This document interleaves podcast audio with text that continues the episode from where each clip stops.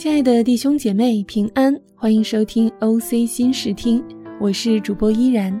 今天要为大家带来的是紫金写的《一只刺猬的自白》。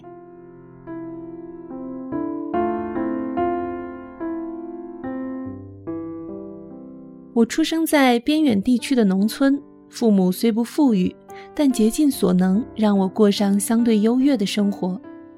我自幼是外人眼中文静的乖乖女，外表安静，成绩优秀，不太爱说话。但了解我的人都觉得我性格孤僻，脾气暴躁。从小我就在心里为自己筑起一座坚固的城堡，从来没有人能够进入。这座城堡耸立在高高的独峰之上。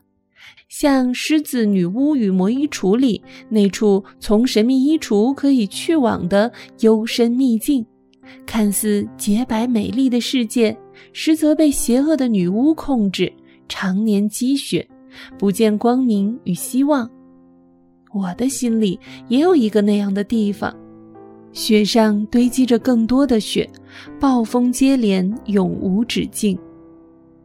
我自认为十分优秀。这种自我认知的骄傲，却透露出极度的自卑。小时候，无论走到哪里，我都以自己为中心，总认为世界应围绕着我运转，而我就像一个穿着白雪衣裙的公主，无论走到哪里，都渴望得到别人的关注。长大后，我认识到这个世界很大，我不再认为自己是世界的中心。却把自我当做自己的中心，当做衡量一切的标准，并严严实实地守着这个标准，不允许别人有丝毫迁移和僭越。我渴望别人满足我所有的要求，享受着别人的赞许和关注，把他们堆积到我高高筑起的城堡里，使我成为一个全然自私的人。比方说。我可以把零花钱攒着给父母买生日礼物，也可以在父母不能如我心意时，丧着脸走完一整条街，却不跟父母说一句话。我的世界中只有我自己，高高在上，不可撼动。成长中，生气总是和我如影随形，所有不合我心意的事情，都足以让我生气一整天。很多时候，怒火会悄悄地在心中点燃，于是莫名的生气，还把一天的喜怒哀乐全然昭示在脸上。尽管随着年龄的增长和教育经历的提升，我逐渐学会了隐藏怒气，可是我却把最好的脾气留给陌生人，在家人身上留下了密密麻麻的针眼和伤害。记得那天与妈妈争吵后，我哭泣着跑过一条条陌生又熟悉的街道，眼泪和愤怒使我辨不清方向。我扔下所有的东西，愤然离家出走。我再也不想回到这个家里，觉得这个家伤透了我的心。我想起了电视剧和小说里那些离家出走的案例，头也不回地走了，直到那个寒冷的夜里。我被妈妈找到，与她紧紧拥抱在一起。我大声的哭着，我知道妈妈的心伤透了。从小我不太跟父亲亲近，父爱深沉内敛，爸爸以他的方式来爱我，但寡言的他也让我感觉成长中缺失了很多爱和教导。那时我渴望得到别人的关注。渴望得到赞许和爱，同时也把自己深深的包裹起来，就像一只刺猬，有坚硬到可以伤人的刺和不许别人靠近的外壳。坚硬的铠甲成了我的保护色，我用全身的刺来保护自己，也扎伤了亲近的人。内心中的自卑也常常使我借用这一层层坚硬的铠甲，掩饰我的不足。恐惧与软弱，我把自己伪装成一个被人喜爱和关注、成绩优秀、孝顺礼貌、文静少言的女孩。在阳光下，我似乎得到了内心中所喜悦和羡慕的别人的称赞。可是，越是这样，我内心的铠甲越坚固，同时我的内在心灵却又常常飘摇，像在海上失去方向的船，找不到可停靠的港湾，寻不到可以安息的方寸之地。我越来越害怕去面对内心深处那个真实的自己，那个躲在角落里颤抖、被灰色阴郁笼罩着的女孩，那个害怕不被人接纳、不被人喜爱的女孩。我学会了掩盖，也逐渐习惯了那个伪装的自己。我很早便知道耶稣这个名字。小时候的记忆中，这个名字是很神奇的存在，时常挂在大人们的祷告中。开始识字时，我跟着大人们去聚会，在妈妈的笔记本上练习写大大的“主”字。随着年龄增大，耶稣在我的记忆中变得越来越模糊，外面的世界让我逐步走向了信仰的对立面。我厌恶这个迷信般的存在。甚至经常对聚会回来的妈妈怀有敌意。青春期的悖逆与自我，使我对基督信仰更是厌恶到极点。那时，妈妈一旦跟我提起相关字眼，我便会瞬间燃起无名怒火。上大学后，我开始为自己的脾气和对别人所造成的伤害懊悔，心里似乎平静柔和了许多。每想起对父母发的脾气和做的错事，心里非常后悔自责。大二结束后的暑假，我虽然心中十分不愿，却仍强迫自己以一颗孝顺父母和立志改变自己脾气的心，答应妈妈去参加教会的营会。令我意想不到的是，上帝竟透过这场淫会改变了我。在一整天的淫会中。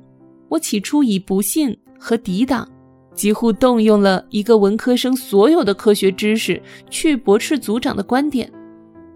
我自以为我赢了，可我却彻底输了。我并非输在了哑口无言，而是我终于意识到我是个罪人，无力自救。组长赢了，并不是因为他在这场口舌之争的辩论赛中胜出。而是他所信的上帝改变了我。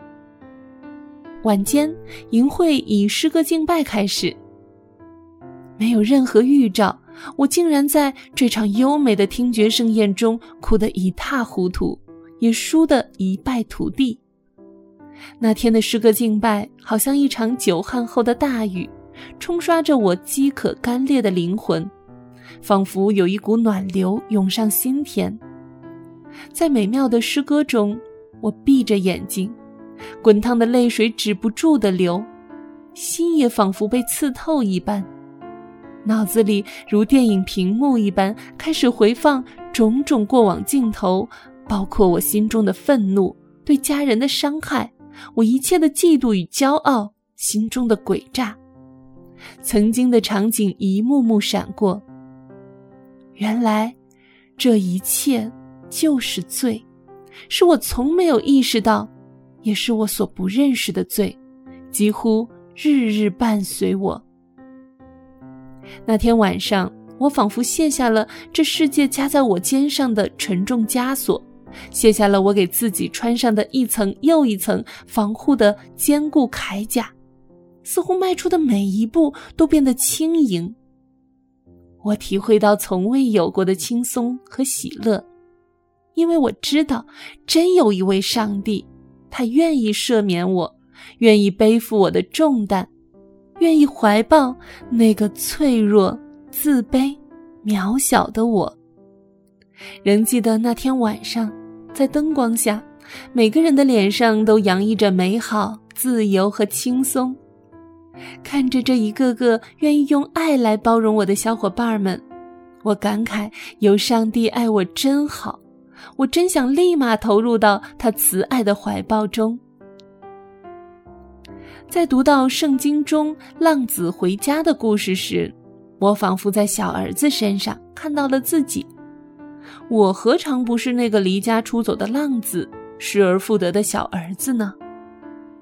当离家出走的小儿子重新归家时，他的父亲不仅没有责备和怨恨他，反而欢欢喜喜地预备和迎接这个失而复得的儿子。我心里深受感动，正如天父也早已为我预备好一切，为我这失而复得的浪子欢喜。他也曾像父亲盼望、等待被逆离家出走的小儿子归家一样，切切地盼望着我回转归向他慈爱的怀抱。原来，上帝在我生命中的每一步，都是以恩典和慈爱在吸引我、带领我。营会后的暑假，我跟着家乡教会的哥哥姐姐一起学习，一起过团契生活。这对我而言是多么奇妙啊！一群完全没有血缘关系的人，竟然可以求同存异、合一包容、彼此关怀、彼此相爱。在这样的氛围中，我更加深了对上帝的爱的体验和认知。读研的三年时光，上帝也在学校附近为我预备了帮助我成长的教会。在这条充满上帝祝福的恩典之路上。当我越认识到自己的自私、小性、软弱，就越发认识到上帝爱的真实、奇妙、伟大。当我能看见别人的需要，并愿意走进对方的生命时，我的生命就不断被上帝改变和塑造，逐渐成为一个能去爱别人的人。感谢上帝，我原是贪婪自私的被爱者。如今靠着上帝有了爱人的能力。愿基督的生命故事也彰显在我的生命故事里，使我可以在主的爱里成为美好真实的自己。